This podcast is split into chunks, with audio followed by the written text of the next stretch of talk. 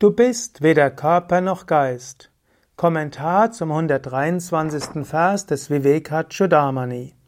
Shankara schreibt, von der ersten Modifikation der Urnatur, Mahat, bis zum grobstofflichen Körper ist alles Maya bzw. ihre Auswirkungen.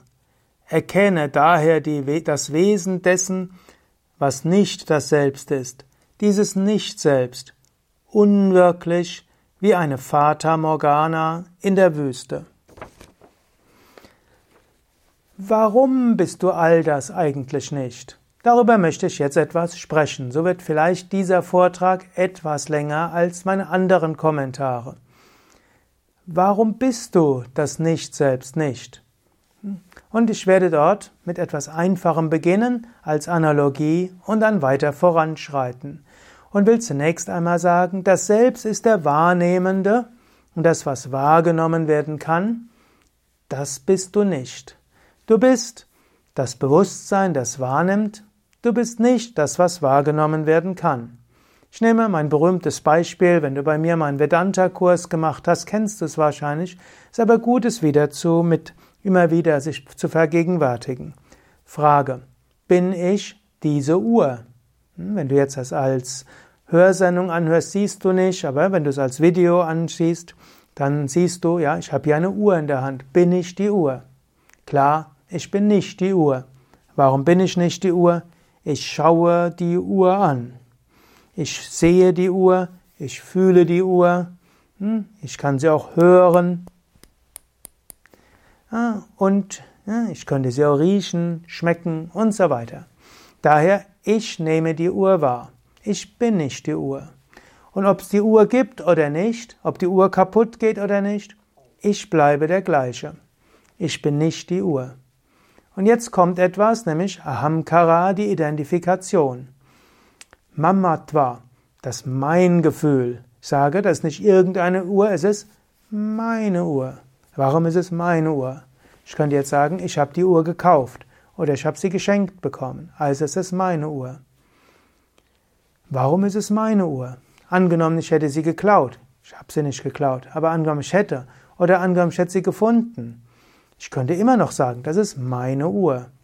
Mein, es gibt vielleicht juristische Definitionen, was mein und nicht mein ist, aber mein ist letztlich eine innere Überzeugung. Und in dem Moment, wo ich sage, meine Uhr, will ich zwei Dinge machen. Erstens, ich will Bestätigung dafür bekommen, dass es meine Uhr ist. Und zweitens, ich will, dass die Uhr nicht verschwindet. Daraus folgt drittens die Angst, dass sie verschwindet und viertens Trauer und Ärger, wenn sie verschwindet. Also, wenn ich sage meine Uhr, und ich sage meine Uhr, vielleicht definiere ich mich geradezu über diese tolle Uhr, und dann sagt jemand, wow, tolle Uhr, dann freue ich mich. Wenn jemand sagt, du bist doch Yogi, wieso hast du so eine Digitaluhr? unmöglich, dann fühle ich mich vielleicht gekränkt. Außerdem, wenn ich irgendwo sehe, oh, das Armband ist irgendwo eingerissen, die geht bald kaputt und die ist jetzt schon alt, gibt kein neues, was mache ich? Also ich habe Angst davor, sie zu verlieren. Und angenommen, ich verliere sie oder jemand zertritt sie, was ja durchaus passiert, wenn man Yogalehrer ist und die Uhr irgendwo liegen lässt, und dann äh, schlimm. Identifikation. Wenn du aber weißt, ich bin nicht die Uhr, die Uhr gehört mir nicht, die Uhr ist mir vorübergehend geschenkt worden, nicht geschenkt worden, anvertraut worden für einen gewissen Zeitraum, den ich nicht kenne. Letztlich, ich hab's bekommen, ich nutze es, gehe sorgsam damit um, weil es ja nicht mir gehört, und irgendwann wird's mir wieder weggenommen. So wie es im Buch Hiob steht, Gott hat's gegeben, Gott hat's genommen, gepriesen sei Gott. Genauso bin ich diese Kleidung, Nein, ich bin nicht die Kleidung, aber ich kann sie sehen, ich kann sie ausziehen, ich selbst verändere mich nicht durch die Kleidung. Man sagt zwar, Kleider machen Leute, aber nicht wirklich das Ich. Es hat vielleicht einen Einfluss auf, wie ich auf andere wirke, wie ich mich selbst fühle, trotzdem, ich bin nicht die Kleidung. Wenn ich sie ausziehe, bin ich nicht wirklich ein anderer Mensch, ich bin immer noch ich, auch wenn vielleicht meine Gefühle sich ändern.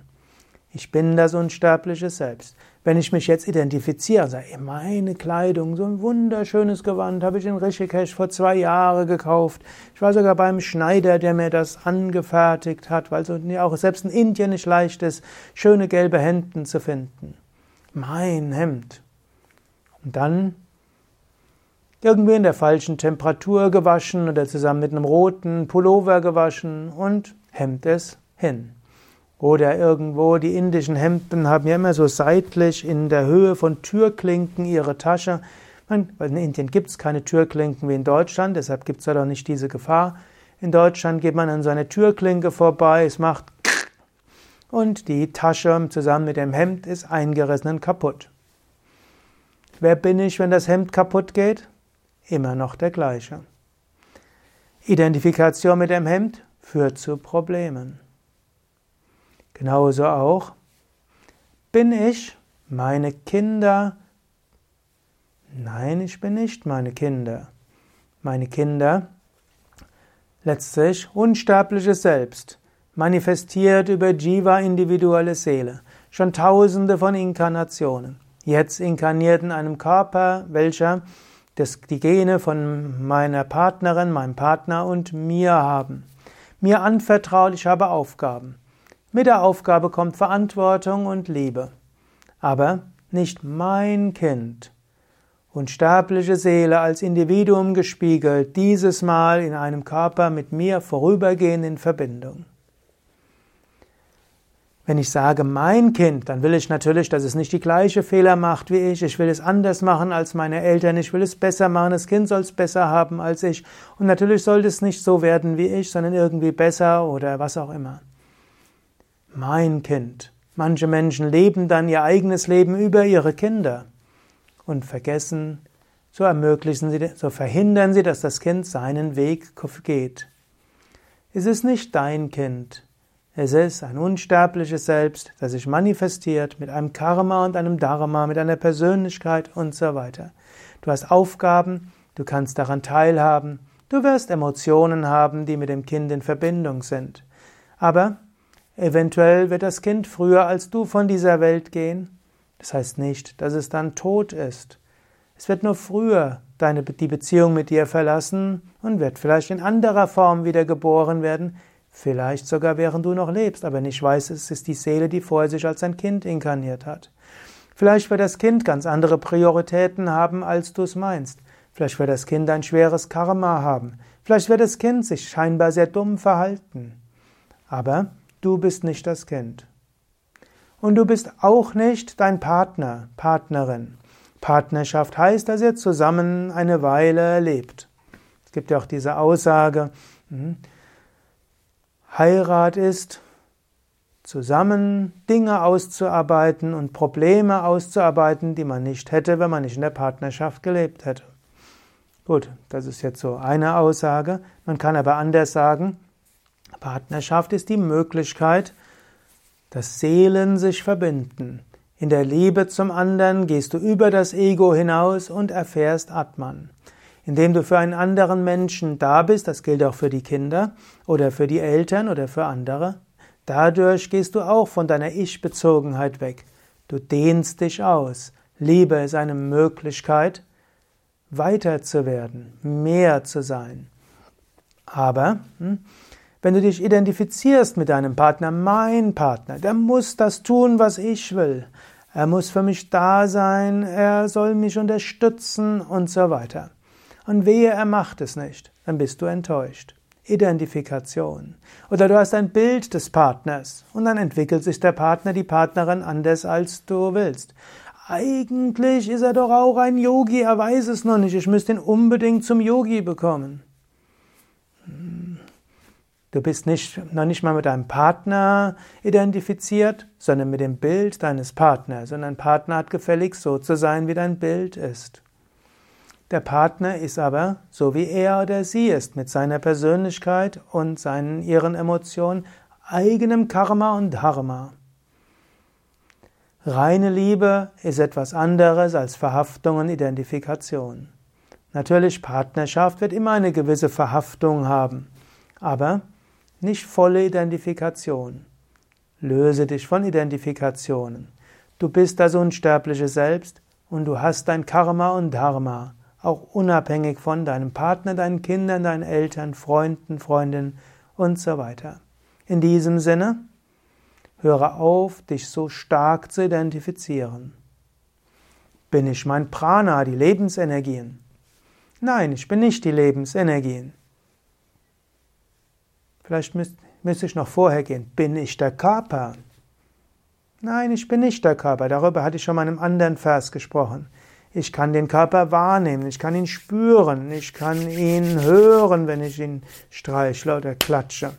Ich kann ihn riechen, ich kann ihn abschlecken, schmecken. Bin ich der Körper? Nein, ich bin nicht der Körper. Ich kann den Körper wahrnehmen. Ich kann sogar den Körper verlassen, zum Beispiel in tiefer Meditation, auf eine Astralreise gehen oder in der tiefen Entspannung. Oder jede Nacht verlasse ich den Körper, indem ich in einen Traum eingehe. Ich existiere weiter auch ohne körperliche Wahrnehmungen. Bin ich der Körper? Nein. Angenommen, ich würde ein künstliches Herz bekommen oder künstliche Nieren oder aus Zellkulturen neu geschaffene Herz oder Nieren oder Leber oder was auch immer. Oder ein Cochlea-Implantat, um besser zu hören. Oder irgendein Sehimplantat, um besser zu sehen. Wer bin ich? immer noch der gleiche. Ich bin nicht der Körper.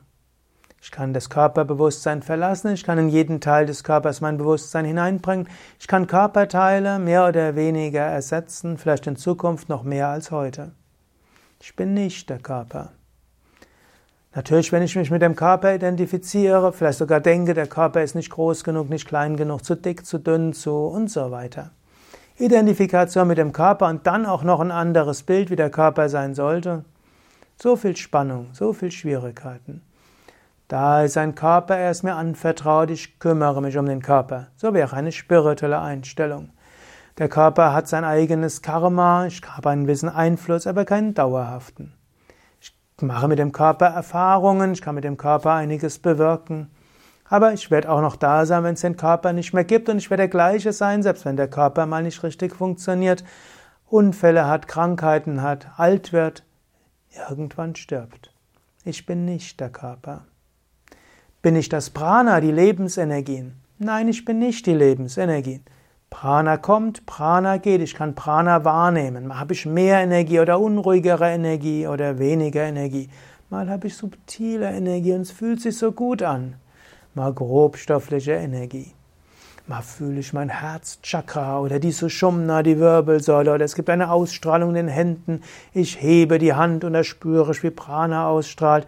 Oder da ist jemandem geht's nicht so gut. Vielleicht bist du Yogalehrer und hm, wenn du scheinbar jemandem hilfst, in eine Stellung hältst du ein bisschen länger und du fühlst, wie Prana dort ausstrahlt. Bin ich das Prana? Nein, ich bin nicht Prana. Shankara hat vorher gesagt, tu einiges, um Sattvik zu sein. Mach dein Prana Sattvik, erhöhe dein Prana. Mache Pranayama und Asanas und so weiter. Mach Sattvik, erhöhe dein Prana, ist gut. Damit kannst du leichter das Selbst erfahren. Aber du bist nicht das Prana.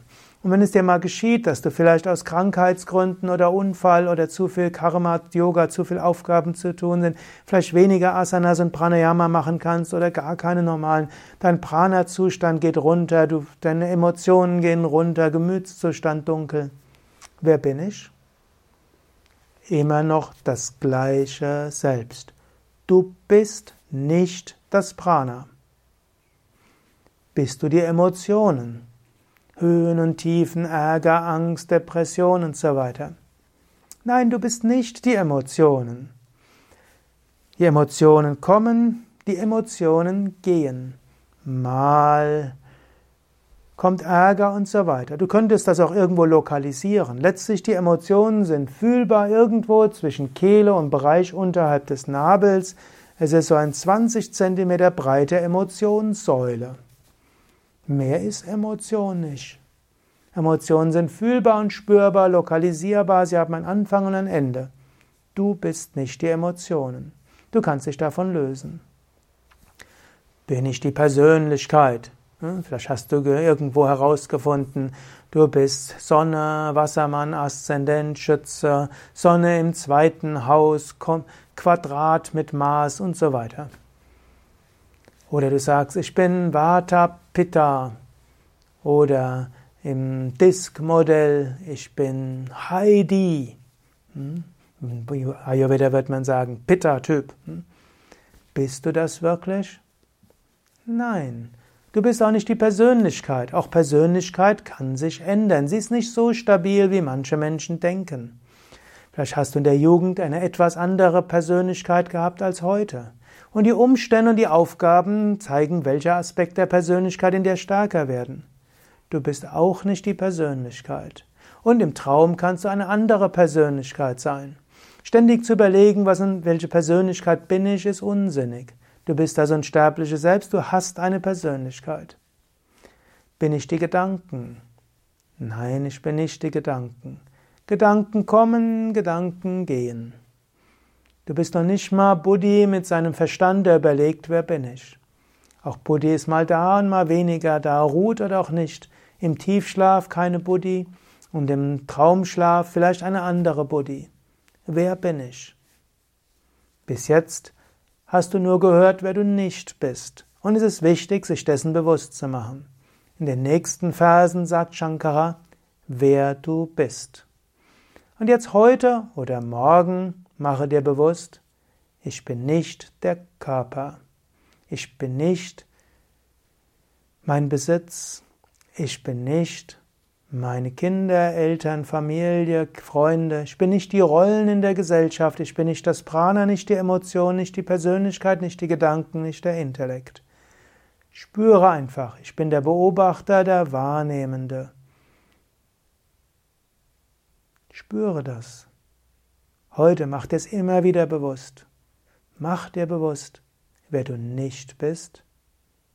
Und dann sei dir bewusst, ich bin der Beobachter.